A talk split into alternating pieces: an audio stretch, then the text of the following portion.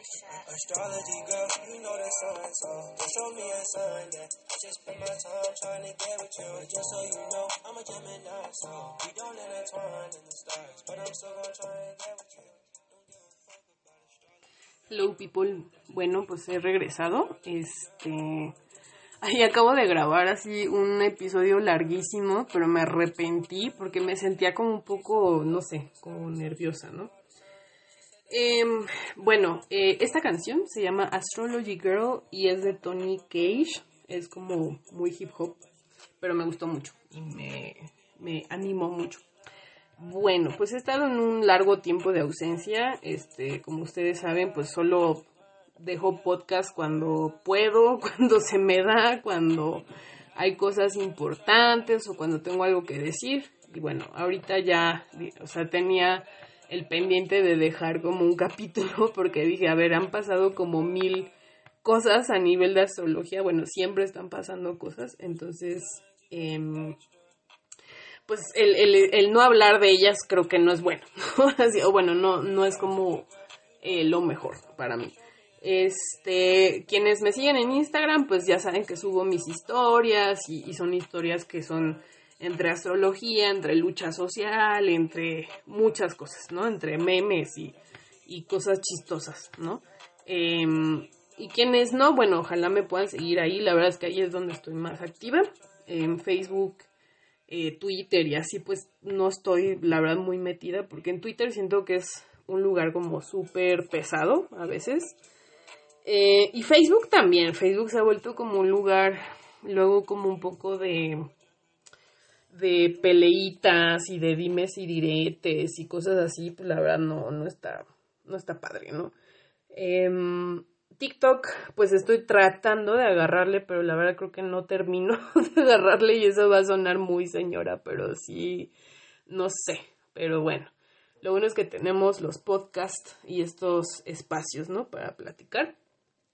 Y nada, eh, creo que eso de, de las peleas online abre muy bien esta temporada astrológica porque una de las alineaciones más importantes que estamos viviendo y que seguiremos viviendo durante un rato, hasta marzo más o menos de 2023, es Marte en Géminis y Marte retrógrado en Géminis.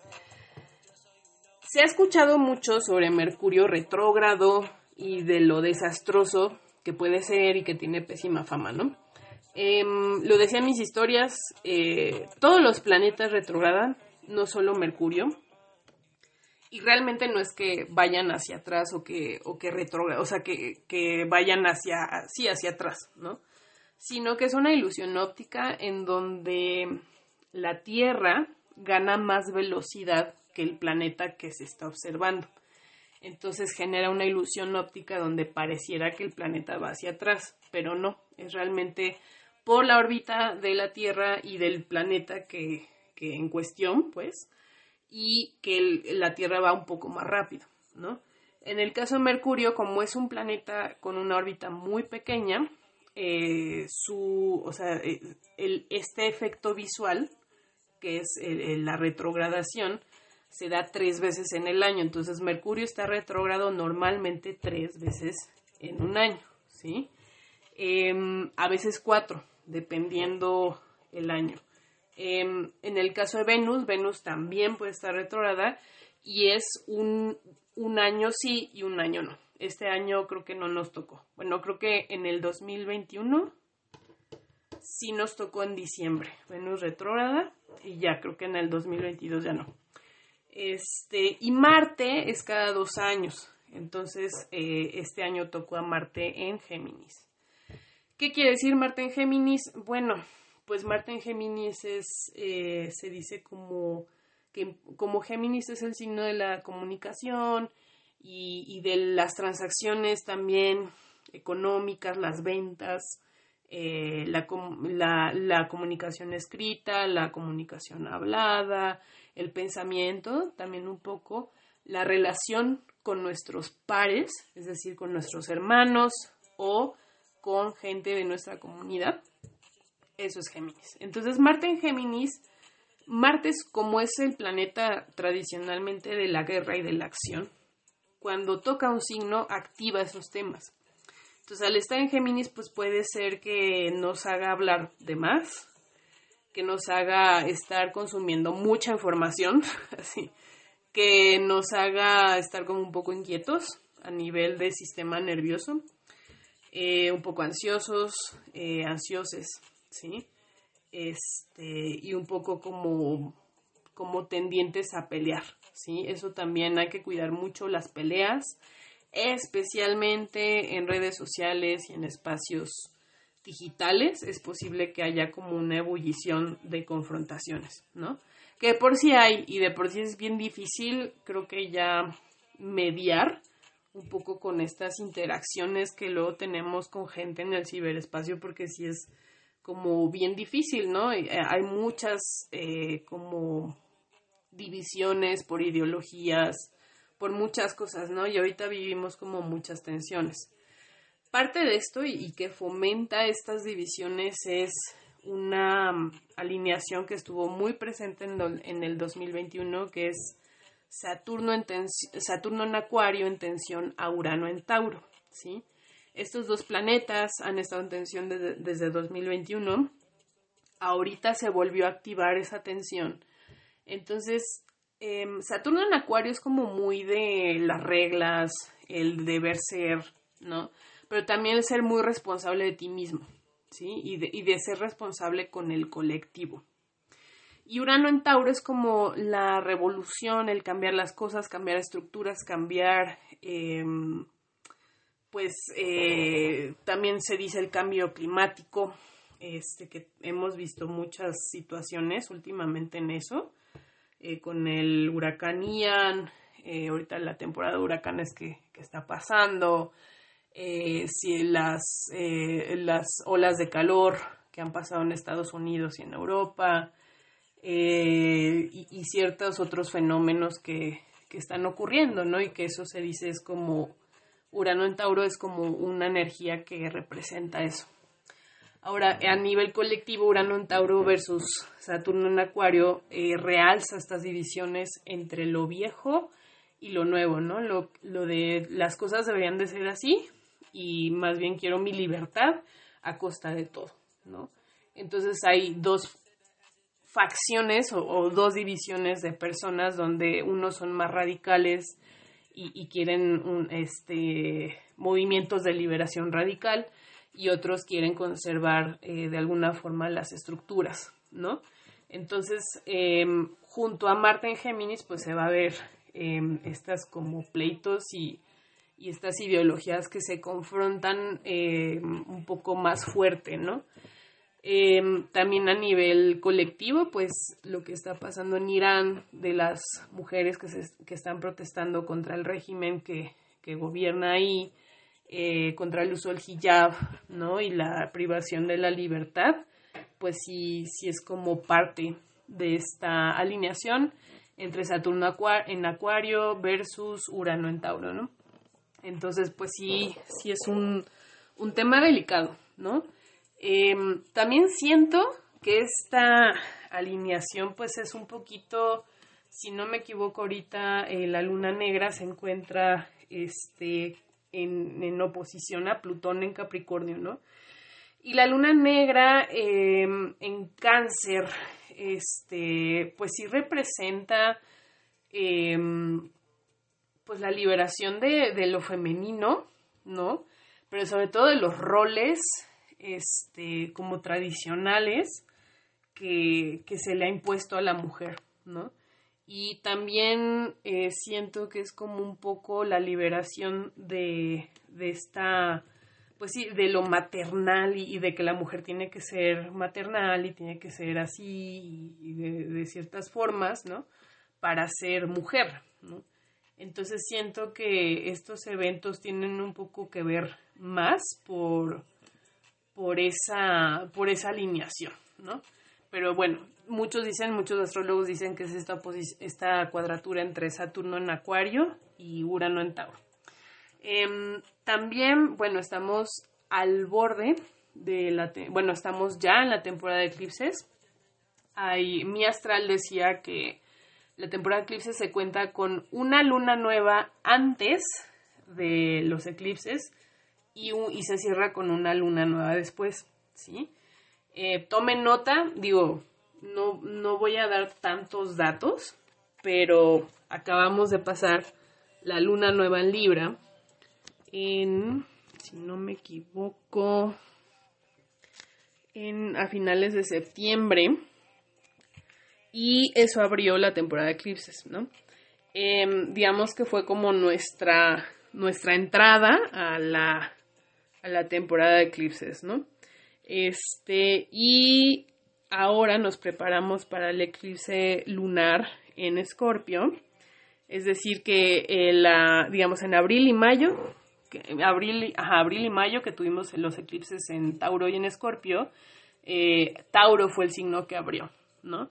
Y fueron eclipses que se dice en nodo norte, es decir, como eclipses que tienden hacia la evolución personal, y ahora son eclipses en nodo sur, que más bien hablan de eh, los cierres y las cosas que llegan a su final, eh, los cambios. Digo, también, pues en eventos mundiales eh, tenemos este, la muerte, ¿no? De la reina Isabel, que, que de hecho ella, ella era Tauro de Sol, ascendente Capricornio, creo. Y sí, o sea, su carta natal era todo un, un tema, ¿no? Tenía muchos signos fijos que los signos fijos son Tauro, Escorpio, Leo y Acuario, ¿no? Y, de hecho hemos tenido como, tuvimos hace poco unas tensiones entre estos signos que, hicieron que el clima fuera muy intenso, ¿sí? Em, también tiene un tránsito de Plutón en su casa 1, entonces pues también eso habla de, pues temas de salud y cosas así, ¿no? Entonces, este, regresando a los eclipses, pues claro que la temporada de eclipses y, la energía que se estaba moviendo afecta, afecta mucho, ¿no? Em, el, primer eclipse que tenemos es el 25 de octubre, es en la mañana, este, es a las 6.49, creo que aquí se vería como a las 7.49, bueno, impactaría a las 7 de la mañana más o menos, 7, 8, entonces estén pendientes. Es en el grado 2 de Escorpio, para quien sepa más de astrología. Bueno, en ese grado revisen sus, sus cartas natales que tienen en ese grado de Escorpio. Y si no, en qué casa cae Escorpio en su carta para saber, pues, más o menos cómo, de dónde viene, pues, los cambios, ¿no? Escorpio, pues, es, es un signo que sí es mucho del renacimiento, la muerte y el renacimiento, ¿no? Es un signo que habla del oculto, también, ¿no? Este es un signo que habla del poder también. Eh, responde a Marte y a Plutón. Entonces, pues teniendo en cuenta qué está pasando con ellos como regentes, pues sí, este, pues Marte está en Géminis y les digo, está, están estas tensiones, ¿no? De en la comunicación, está esta como inquietud nerviosa, este deseo por comunicar, este deseo de hablar, ¿no? Em, y Plutón estuvo retrógrado, como les decía, todos los planetas pueden estar retrógrado, retrógrados, perdón, eh, y ahora está eh, pues, pues saliendo de su retrogradación en Capricornio, eh, y digamos que eso le da como como más punch, ¿no? A Plutón, porque cuando un planeta está apenas saliendo retrogrado, se dice que está este, estacionario. Entonces, estacionario quiere decir que aún no se mueve, digamos, como en, o sea, no, se ve como si estuviera muy lento, ¿no? Y es donde se dice que la energía del planeta está más como cruda, ¿sí? Y Plutón siendo un planeta que habla de la transformación, que habla de la muerte, que habla del renacimiento, que habla del lado oscuro también, que habla del oculto, del poder, ¿no? Em, estacionario pues sí es muy poderoso. Entonces yo calculo que este eclipse de nodo sur en, en, en este, en, en Escorpio, eclipse lunar en Escorpio, pues va a ser yo creo que va a mover cosas a nivel eh, de poder, a nivel de gobiernos, a nivel de instituciones. Entonces hay que estar de verdad muy calmados. Y les digo, pues tomando en cuenta que Marte en Géminis, pues también puede ser como un poco agitado y un poco, va, está a punto de retrogradar. De hecho, ya eh, él empieza a retrogradar bien el 30 de octubre y este, eh, perdón, este eclipse es el 25. Entonces sí, sí hay una energía como un poco tensa, ¿no? O sea, como un poco eh, que, que requiere mucha paciencia y mucha calma de nuestra parte. Em, el segundo eclipse es en Tauro, es lunar y em, es en el grado 16 de Tauro. Es a las 6 de la mañana, 7 de la mañana aquí en México, este, y es de luna llena. Eh, no sé si será visible, creo que no, pero bueno, de todas formas, eh, les dejo el dato que en la astrología védica, que es la astrología de la India, no se recomienda eh, exponerse a la luz directa de un eclipse, porque se dice que se carga, te cargas de esa energía y esa energía muy, como muy burda, muy salvaje, ¿no? Entonces es, eh, se recomienda no hacerlo. se aconseja pues estar en casa, recitar mantras, rezar o o lo que tú sientas, ¿no? Que sea como que te conecta contigo misma, contigo misma. Este, entonces sí es muy importante tomar, tomarse como un espacio, ¿no? De descanso. También, pues, eh, se habla que en la naturaleza los animales, cuando hay un eclipse, pues sí bajan mucho sus ritmos, entonces igual nosotros deberíamos de aprender de ellos, ¿no?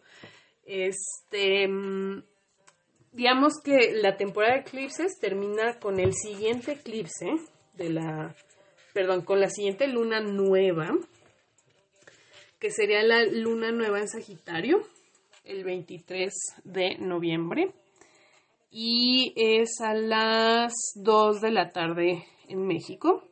No, perdón, perdón, es a las 4 o 5 de la tarde en México, 23 de noviembre, luna nueva en Sagitario. Eh, y está muy padre porque ahí Júpiter deja de estar retrógrado también. Júpiter también retrograda. Ya está directo. Este, entonces eh, Júpiter es regente de Sagitario. Entonces eso es bueno. Significa que en la luna nueva de Sagitario del 23 de noviembre las cosas van a empezarse a mover un poco más. ¿Sí?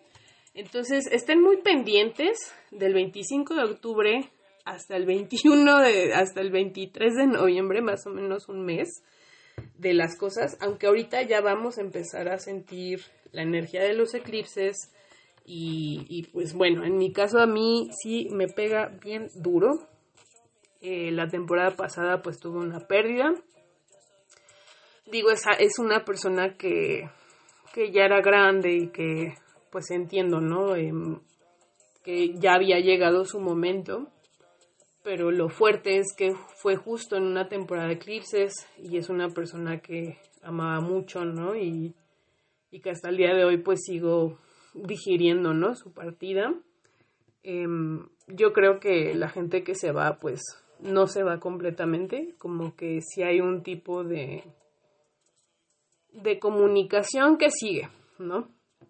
Entonces yo quiero creer que esta persona y yo vamos a estar en comunicación de alguna forma, ¿no?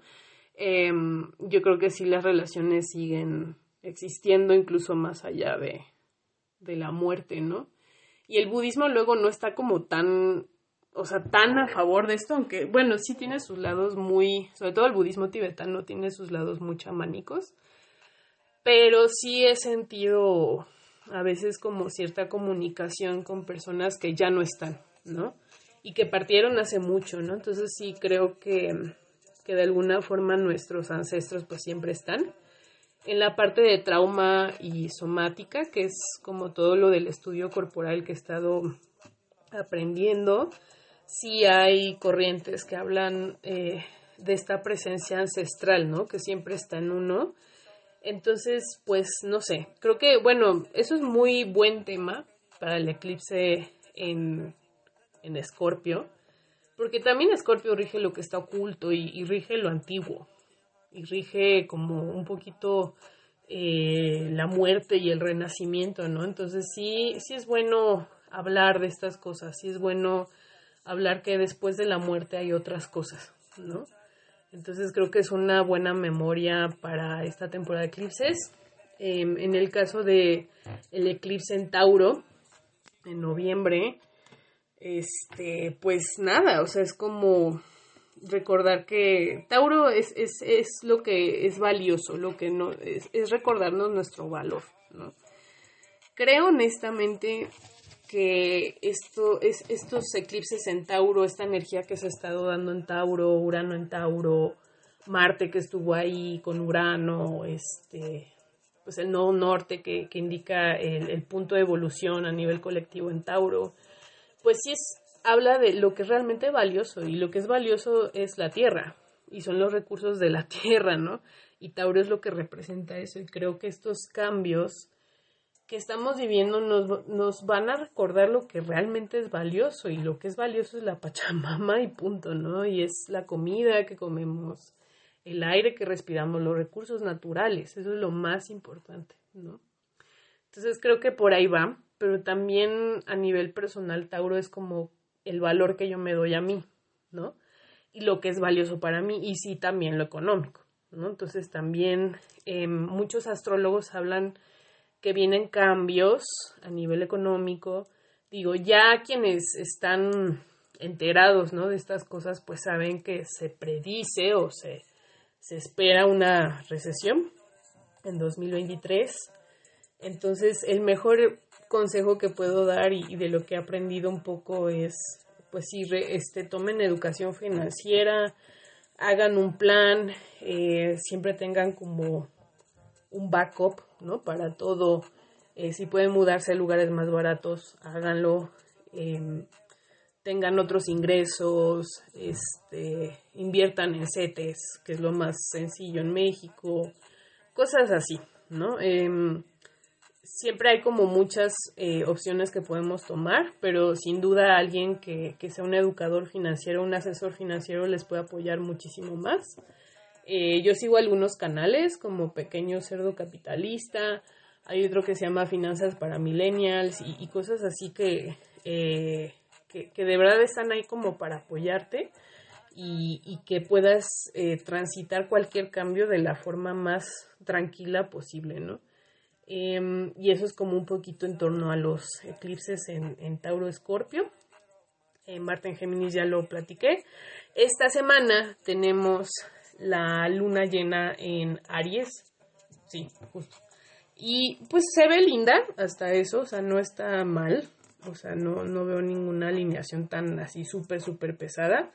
Eh, tenemos primera un gran trino de tierra, que perdón, gran trino de aire, que eso significa como que esta luna llena, o sea, si quieren comunicar algo, quieren decir algo, quieren establecer un acuerdo, quieren negociar algo, eh, es buen momento, ¿no?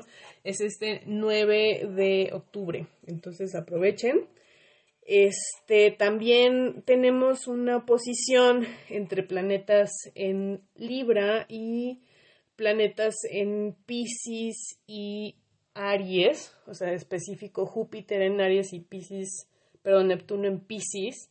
Entonces, sí cuando comuniquen o traten de estar con expresar lo que necesitan, lo que desean, si están negociando con alguien, eh, sean muy claros, muy puntuales y no exageren, eh, no se dejen llevar por la situación, sobre todo con Marte en Géminis, que luego puede ser como un poco volátil, pero aún así el gran trino de aire les va a favorecer y les va a ayudar a que puedan, este, como que tener facilidad de palabra, ¿no? También Plutón está en trino con Mercurio, que todavía sigue en Virgo, como estuvo retrogrado. Entonces también eso da una facilidad de negociación y sobre todo de comunicación con, por ejemplo, con personas de poder o personas con cierta eh, jerarquía. Entonces, pues también está bueno. Este, también tenemos una, bueno, eso, eso es algo muy importante. Mientras Marte está en Géminis, siempre va a estar en tensión hacia Neptuno en Pisces. Y eso, pues es un arma de dos filos. Neptuno es un planeta muy benéfico, ayuda a los sueños, ayuda a la espiritualidad, a las artes, etcétera, ¿no? Pero como está en tensión a Marte, Marte como es la acción y es el impulso y las ganas de hacer cosas, en el caso de Géminis ganas de comunicar, eso puede hablar de cierta nebulosidad, ¿sí? De cierta confusión mental, de cierta confusión cuando te expreses, de cierta confusión de no sé qué hacer, no sé a dónde moverme, ¿no? Entonces em, es muy importante que sí, pensar muy bien las cosas dos veces antes de hablar. Este es muy importante llevarla como muy pausado cuando estés hablando con gente. Si estás negociando, pues tomarte tu tiempo, analizar bien las cosas, pensar bien lo que vas a decir, ¿sí? Y creo que durante el tránsito de Marte en Géminis eso va a ser muy clave, porque va a seguir en tensión con Neptuno, ¿no? Y Neptuno le da como a Marte como mucha confusión, ¿sí? Entonces, no saber qué decir, no saber cómo actuar, em, hablar de más, eh, tener una idea, ¿no? De cómo va a ir una, una transacción y termina siendo otra cosa, ¿no? Entonces, sí, también. Y como Marte va, va a empezar a retrogradar el 30 de octubre, en Géminis, entonces sí es muy importante cuidar mucho, eh, pensar muy bien nuestras acciones también. Y bueno, como ya casi termino, eh, les voy a invitar a hacer un ejercicio somático con el cuerpo. Este, ¿Por qué uso la somática? Porque creo que es muy importante conectar con nuestros cuerpos, con nuestros sentires y es parte de un cambio que las personas que estamos en esto queremos hacer en nuestra sociedad. Entonces, mm, un buen ejercicio es que te des cuenta de qué pasa con tu cuerpo cuando te molestas, cuando alguien te dice algo que te enoja, que te hace sentir mal. Puede ser que viste algo en internet, o puede ser que te dijeron algo que no te gustó, o una persona te dijo algo que te hizo sentir mal, ¿no? Entonces nota cuando piensas en estas situaciones que pasa en tu cuerpo, eh, por ejemplo, cuando hay enojo, pues puedes apretar, sentir como que apretar los puños, em, sentir que la mandíbula se tensa o que aprietas los dientes, em, puedes fruncir el ceño, ¿no? Este, eh, puedes sentir que tus músculos se tensan, ¿no? Entonces date cuenta si en algún momento o si piensas en estas situaciones, qué pasa en tu cuerpo. ¿Y por qué ayuda esto? Porque mm, eso nos ayuda a traer la conciencia al cuerpo, nos ayuda a sentirnos, nos ayuda a traernos al momento presente y a no irnos tanto con el impulso o si vamos a dar un impulso, pensar bien hacia dónde vamos, ¿sí? Entonces, eh, el reconocer nuestro cuerpo, el sentir nuestro cuerpo cuando se activa, y decimos se activa es porque se activa el sistema nervioso y se activa el sistema simpático, ¿sí? que es lo que nos permite actuar y movernos, ¿vale? Entonces, el hacernos conscientes de eso ayuda. Entonces, nota qué pasó, qué apretaste, qué no apretaste, qué se tensó, ¿sí? Qué mm, partes de ti quedaron como un poco comprimidas también. Entonces, cuando hay enojo, cuando hay activación, nuestro sistema se prepara para pelear, para huir o para pacificar, que eso es como una otra respuesta, ¿sí? Em, y hay gente que se congela también dependiendo de sus experiencias de vida y de qué tipo de entorno haya vivido y situaciones, ¿no? Em, pero normalmente el sistema nervioso tiene estas respuestas, pelear, huir, apaciguar o pacificar o congelarse, ¿sí? Entonces, nota qué pasa cuando el sistema sí se activa y cuando sí quieres pelear y si quieres decirle a esa persona qué onda, ¿no? Ahora piensa en una situación en la que lo único que pensaste es tengo que salir de aquí, o sea, tengo que salir corriendo de aquí. Puede ser un trabajo que renunciaste eh, la vez que de plano pues, le dijiste a una pareja, sabes que ya no puedo más, así ya no puedo seguir aquí. Eh, una situación de peligro que tuviste que huir, ¿no? este, nota qué pasa en tu cuerpo, nota que se activa, puede ser que sientas tus pies activos, tus músculos de las piernas, que sientas una palpitación en el pecho, nota qué pasa, ¿no? Nota qué pasa cuando traes eh, tu, tu imaginación hacia ese momento.